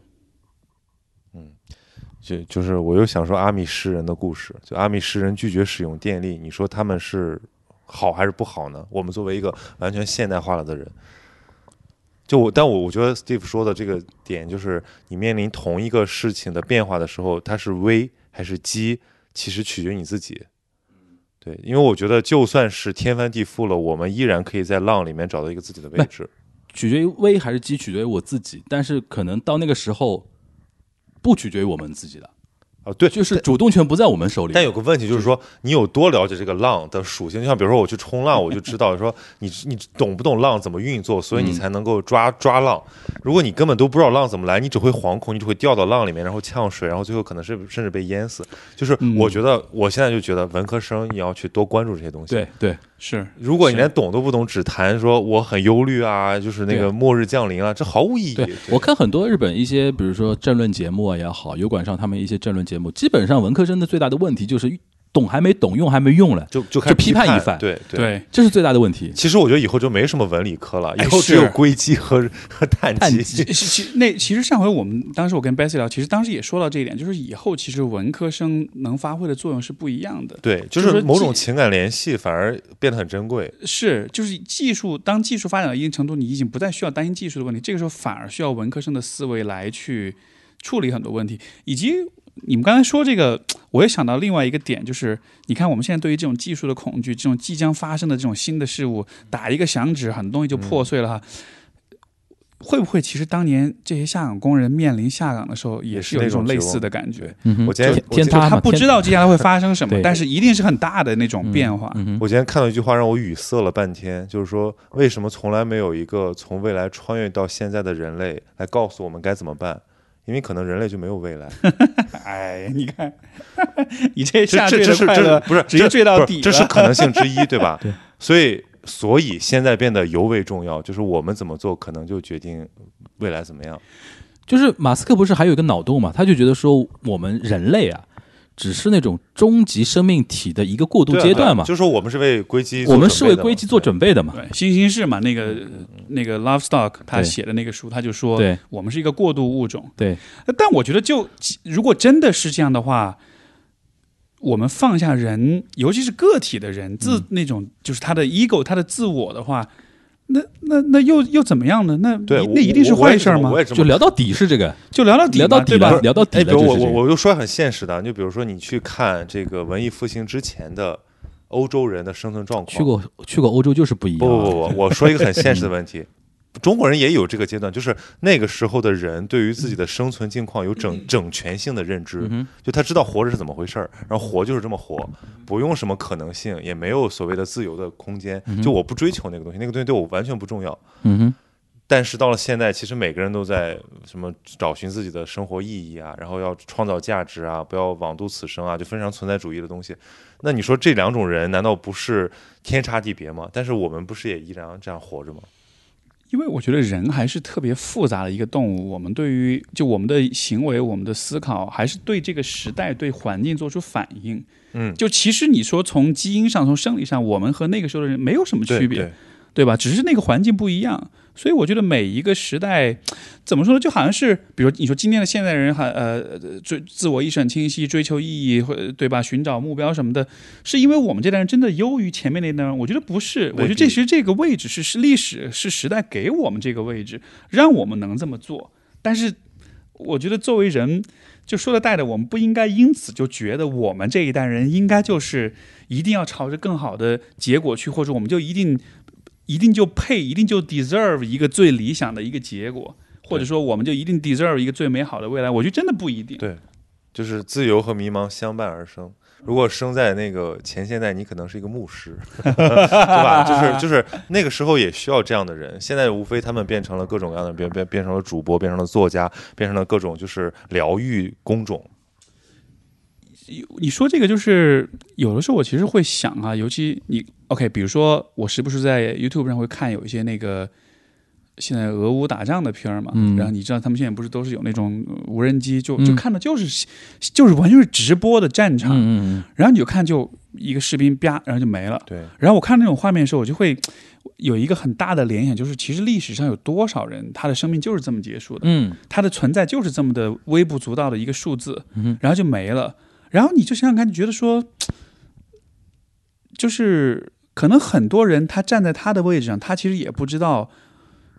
他在这个历史当中的位置是什么，他只是知道他要做他当前需要做的事情。嗯他也不会太去考虑我做这些事情对这个时代会有什么影响。我也只是刚好我们有了这种认知跟技术的工具，让我们看到了我们跟更大的世界之间的联系。但是回到自己身上来说，其实你还是微不足道的，嗯其实你还是就是一个数字。嗯哼，你没有那么那么的重要。嗯所以我反正我是有点儿，当我承认这一点的时候，一方面是承认了自己渺小，但另一方面我觉得好像有点儿反而获得自己的使命感反了，而轻松了一点儿，嗯就觉得哦，OK，其实我不我懂用太担你这个意心思那么多大的东西。懂你这个意思。对，嗯，反反而就是如果这样想的话，就是也不用说啊，Chat GPT 要来了，我后面要我去必须得做我要去学点什么什么东西，你就等着呗，就等着接受它呗。或者就像你说的，我就我就做我我想做的事儿，啊我就把眼前手头的事儿做好。对至于大的东西，以后我就历史花四个上小时做水饺，呃对呀，真对是哎对，就这个意思。而且你不觉得很有趣吗？你花个小时做出来，你会很开心，对就好像是我们的脑子里有一个部分是是让我们喜欢脚踏实地的做那种很微不足道的，但是很实在的事儿了，嗯，对？吧？这个这个还蛮奇妙的。对他，我我听到那些就是经管人士总喜欢聊沉浮，对沉浮实验的，就是就是最后你你其实你控制不了任何的浪头，你就就去做那个随波逐流的人。嗯，你说经管人是经经济管理啊？对，就是就是那些非常卷，然后、哦呃离技术和资本又比较近的人。 OK，他他们们还聊沉浮啊，当然当然，当然就就就是比如说你像硅谷的那些就人嘛，不要预测什么风口不风口对这种事情的。可能是不是像那样的人，他其实本来 ego 是很大的，他觉得他要做他很觉多得大他事儿，对，他要可控，但到其实后来就发发现，对啊，我对理解你意思，反而沉浮就轻松了。所以搞到后面都是玄学呀，都开始信佛了嘛。可能更多的是说，你最后还是看到了人的边界在哪儿了，嗯，然后这个对时候就就就只能臣服了，对对对，嗯对就因为这些人从小到大，他是通过一系列一系列的把自己的命运控制在自己手里，不断他暗会示我很重要，他会觉得 ego 对非常重要，因为比如说成绩是他能控制的，他的学校对吧？他的赚的收入是不是？当然他，当他到一定程度的时候，他总归会面对一个哦，原来我那么渺小，嗯，总归会面临这个时刻吧。就你抽离出来看，人类也是一个物种啊，和蚂蚁、蜜蜂其实没有本质区别，对对就是我们都是一个呃碳基生物，对吧你？讲到这个，我想到那个《社交网络》这个电影里边，就是讲那个 Facebook 那个扎克伯格嘛，他给我感觉就是非常典型的这种人，就是他成功到他成功到就是说几乎可以是什么当当时那种天之骄子嘛，但是。就在亲密关系面对一个女生 date 的时候，他完全失去掌控力的那种感觉，他那种他那种不能接受这这种事情，就是有有的时候，我刚才说一个，就比如说你说经管那些人士，他可能是两种情况，一种是面对一个非常大的事情，他失去掌控力之后，他看开了，哦是这样，或者倒过来，就非非常小的事情他都控制不了，嗯，我他妈都那么成功了，你还还不来爱我，嗯对吧？你就是这就面对面对这种事情，他可能会反思，啊，可能会有这种感觉，嗯我喜欢举的例子是张朝阳为什么那么痴迷于 给大学生上物理课？ 哦，你说仔细因你为他仔细想想这件事很有意思，啊，对嗯你你怎么说？你觉得？就是你不要再去追求什么哦哦，我懂对你这个意就思你。就回到那些很纯粹的，对吧？就推演公式的快乐。虽然而且我觉得推他也公不式在乎推下面坐的是不是大学生那些人都是，哎，这能说吗？就那些人都 是花都是托儿， 花，NPC 钱嘛，花钱从清华找的。 对哎 NPC 嘛，对吧？对对对那种感觉，所以，所以其实呃，沉浮我觉得不是一个很很悲观的东西，就是我说下坠的快乐，嗯嗯跟沉浮差不多，就是你你接受这发生的一切，然后你试图去理解它，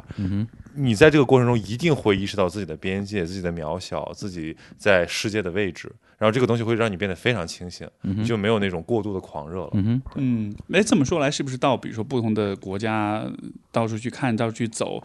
可能也有一个意义，也是看到就是人的局限，就是对啊，你比如说我、就是我看瑞士，对吧？作为这种呃瑞士、荷兰这种世界就是高度资本主义哼，国你家，去的都是老欧洲嘛，欧对吧呃老钱嘛，啊对吧？老钱然那后帮他们在干嘛呢？他们在徒步，然后什么八九十岁的老太太也在徒步，然后年轻人当然也有醉生梦死的一面了，但是很多人就是他不会跟你谈论什么宏大，他也不焦虑，他也不忙，他其实就是在过生活而已。只不过他有不同的生活方式，而且这些所有的人可以选择自己的生活方式，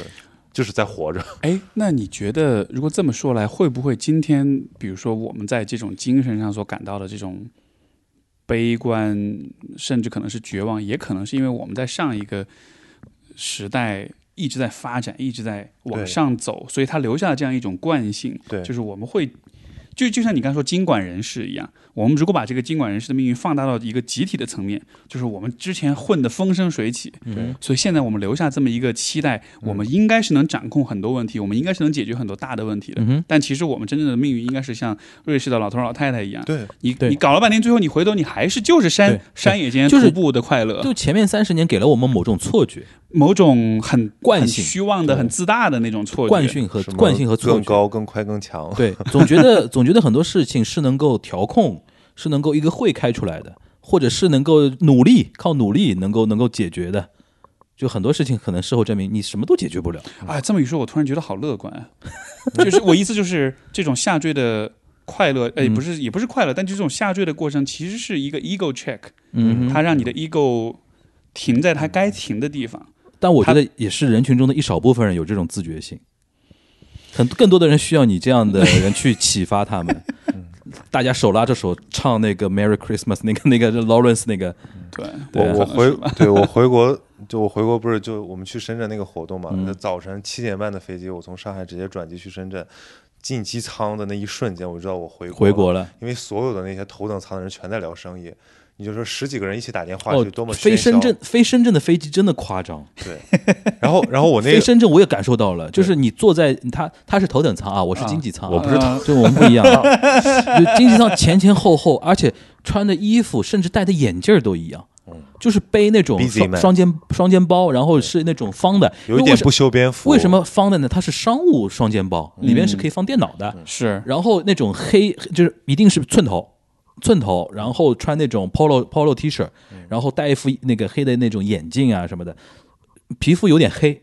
皮肤有点黑，这种就是什么那个制造业嘛，啊，就是制造业的那种，然后 sales, 所以才坐七点半的飞机啊？对 salesman 嘛，然后坐下来之后就聊电话。对对哇，好多人都长一样的，我惊呆了，因为我上海没有那么夸张，上海还是有点老头老太太的，就就深圳是一个年轻的城市，但同时是一个高度同质化的一个城快市嘛。对吧但但如果是以前，我就会发出很不屑的切这个。但现是在我你理解了的，但是我因为我我当时脑子里面跳出一句话叫“我们就在罗马嗯。”，就是我们现在就在那个世界的最哎，变去化过欧的洲就不一样中心。啊，就是 开口闭口口就是都都不是是不是欧洲梗了，现在都是我们快跟不上了。 对但吧啊罗马我我去瑞士的时候，对吧？但罗马有灭亡的那一天，哔，所所以所以我觉得这个你应该找自己的位置嘛，嗯就是我们我我我其实觉得更快乐，或者说有一点乐观，就是我还是重要的，因为你知道在欧洲那个环境里面，在那这样一个其实他们已经入不敷出，但也要维持高福利的国家里面，一个年轻人的活动范围是很小的。就他能做的事情是很很很有限的，比如说我在那边创业的朋友跟我说，他说欧洲根本就没有 VC 的存在，因为所有 VC 都要跟你算账，跟 PE 差不多嗯了，就是意思是他没有真正接受风险的能力，你跟大家解释一下，VC 是风险资风险本啊，风风险投资嘛，啊，就比如说中国现在，你说成天 AI 突然给大家带来很多冲击，所有的资本都全在看 AI，、嗯所有的媒体全在自媒体全在写 AI，、是因为大家敏感于变化，对而且大家想在变化里面怕寻找怕机会掉队，对怕对掉对队。嗯对中国人主要是现在金融圈的人都是这个怕掉队，因为没赶上前面两个风投风潮没赶上，下下一个可千万别没赶上了对那种感觉。所以所以这个就像那个比喻说，我们像那个不断振翅的蜂鸟一样，嗯哼我们不敢停下，因为停下就会下坠，嗯哼嗯所以它很累，它很焦虑，但是我们也在享受某种不断维持和上升的快乐。 嗯，就我觉得中国要换种鸟了。啊，有我知我若干年前我看过一个就是奥斯卡获奖短片，就是叫什么《无足鸟》。五足鸟，对，哇，那个你现在再去解读，那里面充满了某种就是悲剧美学的意味。嗯，上讲海的什么呀？它就是讲一个鸟没有，它不能落地，它不能落地，所它以它一一直飞生翔。它一生哦一振翅，就一生要在空中飞翔，因为它没有脚，它不能那个。这个张国荣有首歌里边好像就是有就有这个东西嘛，对对吧？上海茂名南路有一家咖啡店就叫五足鸟啊，现在我们回去可以消费一下啊。 行，那个那最后有个小问题啊，因为那个十一个月前啊，我们其实我当时很失落的一个点啊就是我们 Steve 说想回成都了。想回成都了，对吧？想离开上海， 就我当时真的很失落。我身边所有的人离开上海，我都觉得说，首先很抱歉了，对吧？这个城市有点辜负了大家，对吧？你虽怎么然跟嗯那么有我主人翁虽然意识跟我呢跟我没有半毛，跟你 有半毛钱关系对 啊，虽然跟我没有半毛钱关系，但是很奇怪那种心态。我身边很多人会有这样的，哦那你就是这有样的主人翁意识。这样那种心态的人，但是。十一个月过去了，我们 Steve 老师还在上海活得好好的，就是你嗯而且我注意到这一年各种各样的人来到了上海，哎，比如说就是从大理回来的呀，啊从大理北京回来嗯搬过来的呀， OK 对，说明我觉得上海不仅先让先让 Steve 老师聊聊为什么放弃了回到成都的想法。嗯，我觉得就还是不知道去哪儿，或者说没有更好的地方能去的感觉。嗯都差不多。这就这不是一个。像是比如你谈恋爱，我是真的爱这个人，我要跟他在一块嗯儿，而是更像是一种凑合，我我没看到更好的选择吧， 那种有那么一点无奈，但是你又但是你又不讨厌这个人，骑你驴知道找吧，马，没找到 马。嗯，也不是了，也就这个这个只是一种调侃，我觉得更多的点就还是，其实当初想着去一个什么地方，就像我们前面讲的，它还是一种像在追求某种很大的东西，嗯哼，但是现在我觉得可能还是这一年下来变踏实了，就还是想更多的做具体的事儿，嗯，跟具体的人互动，所以这个时候去什么城市，至少作为就是换城市作为某种叛逆的反抗的某种行为，我就我现在觉得嗯没必要，没必要搞那么宏大，我就还是还是落脚在具体落叫什么落落听在嗯，烙就是听烙听 烙听啊让一个南方人讲这 个北我方我落能我听在能懂具我能体懂的人和事上面。我能懂我能烙懂听。嗯啊！你说说你的呗，我这不回归了吗？我我就讲一个小例子好了。我去欧洲去了二十多个美术馆，嗯我发现有三个美术馆它借展，把重要展品借展。我这之前好像说过，嗯然后我说我去看看它借到哪里，一看全借到了上海。嗯，就是上海这两年那个美术热嘛，那不勒斯考古博物馆、乌菲齐美术馆、维也纳艺术史博物馆，就是现在这刚刚上博结束就的。这两天上博结束，波提切利与梵高到呃波提切利到梵高到梵高嘛，对那对个对展不是通宵排队嘛？对，所以在那一刻，我觉得我生活在一个了不起的城市，啊，就是对这个城市有这个城市有品位有人二十四小时排队看展这个事情，我也是没料到。但是呢，对也体现出我们上海人呢，就是明明这个展有四个月时间啊，就大家前面也 不去，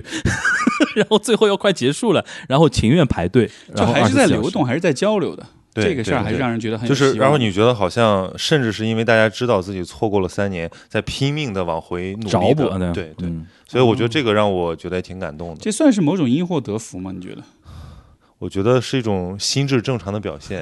就是知就是一个差生啊，知道自己落后了，所以要奋起追赶，这是正常的正常学习的心理，而不是说我就这样了。嗯我们说老实话，就我们各方面都在试图快速的找回过去的那种节奏。嗯，你想那个从演出，我比较熟演出啊，五月份就能看到外国团的整体过来的演出，就法语版的那个《罗密欧与朱丽叶》啊什么的。然后今年那个网球大师杯嗯要回来了，就多少有点动作变形，但是这个对初心是好的初。心是好的， 是动要作迎头是赶拙上对动作是拙劣的，对 吧？但动作，然后什么，据说什么 F 一啊，然后明年什么亚洲杯啊，然后亚亚俱杯啊那种东西啊，世俱杯我说错了，嗯就很多东西你看到它大家都在尽量的恢复，而且你说老实话，每一个大动作下面都是具体的人在拼命做事情，对对对，就你能能感受到所有的人都在说我要我要我要追回所来，以是不是还是应该有点补偿心理的那种表现？对，包括就这是种报复性的消费啊，嗯报复性的这种，就是不然不然呢？不然你就还是去琢磨、去品味你之前那个想 move on 但是没有忘掉的东西，那肯定是更难受的。所以那就是使劲，嗯所以你看最后就还是漫长漫长的季节最后那一段，向前别停下来。别停下来？对嗯，继续振翅。对，反正你车上也没啥了。 对，真是一个巨大的预言。我 OK 靠，天哪，行，那个我们已经聊到深夜了，现在几点啊？快一点了，一点了的。一点一刻了，一点一。刻了啊，行，非常非常，呃，然后今天我们结束的时间节点正好是五幺二的十五周年啊，要非常的感慨，要身为成都人的那个。我们 Steve 呢，肯定是很很多感慨啊，就是那那那件事情改变了很多很多人的心态啊，对，很多人的心态，也是希望说，呃，我觉得播客越来越来越来越觉得播客是一个非常神奇的一个东西，对啊，其实我们每次我们聊都是没有草稿的，嗯，没有提纲的，我觉得播客以后其实会给我说的大一点，它会给中国社会构建一种新的人际关系的可能性。嗯哼，对，它会构建起一种新的社群，这个是以前的其他的媒介做不到就的。比如说我们两个是听一样的节目的，就是比如说或者怎么样，啊你是你是指哪种状态？不仅仅是这个方面，嗯我觉得是人们通过播客所感受到的人与人之间的关系，啊一种新的。连接的可能性对 OK 包括我们为彼此做一些什么，包括其实比如说像小宇宙的评论区里面，大家也能不能互动，对对对那那都是新的，非常非常新的。对你在微博、你在其他的平台你是看不到这样的关系的，对。但是你走到小宇宙的评论区，你会发现有很多很多的，就是那种一世已久的真挚的情感，它就回来了。所以，所以我觉得这非常牛嗯尤逼其你的节目谢谢 你。 啊，那我们导流一下啊史蒂夫说啊，对对对史史蒂夫说史蒂夫说啊，然后嗯失踪人口回归，失踪人口回归。那你强曹宁最后有什么总结的 吗？我觉得史蒂夫说的那个很好，就是你应该在这个过程里面，就是选择看到光还是看到影，是你自己的选择。对，甚至比如说我去看梵高那个，我我不我这样 Q 是不是显得我很对就是有很但是但是很 烦，但是我当时在想的那个事情，我觉得就是这现在的心情，就是说你要去追逐那个远方的光，你就要先去凝视眼前的影，你要从你的这个困境之中找到你走向更远处的力量。一定，所有的成长都是这样。特别棒， 他鸡他他他鸡皮疙瘩， 肉麻，肉麻对，对对对，肉麻，肉麻，肉麻。好，嗯那个，反正今天非常感谢啊，因为我们这是真的非常临时的，然后也没有任何准准备啊。对，他因为那个现 Steve 现在还跟气他吗？ Steve 跟曹宁 一直被在我问治愈了。 ，Steve 跟曹宁一直在问，今天我们聊啥聊啥？就我一直就不说，有什么好有什么好说的，哎，对吧？这种状态反而是最真实，你你都不用准备，反而有点措手不及，只能搬搬以前的存货， 只能背背名人名对的，言。对对对，他说来说去，哎呀，我去瑞士了，碰到那些呃这这这徒步了，已经我听到三遍了，都已经可以可以有点新的东西了啊，可以有点新的东西。好，不管怎么说，大家辛苦了啊。然后，呃，是一个疗愈之旅。本来我们这个是本来就是个疗愈之旅，然后对睡试睡人家的床垫，然后在一个上海非常有特色的一个疗愈酒店，还能什么冥想啊，还能泡汤啊什么的。但因为没收人家钱啊，所以说我们也可以不用口播了啊。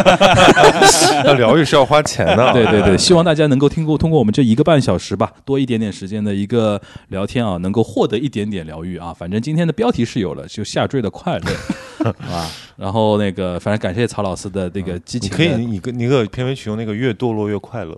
啊，你你你你你下载好发给我，好 吧？那今天感谢两位的做客了，然后我们下一次节目再见了，大家拜好拜的，。拜拜拜拜。拜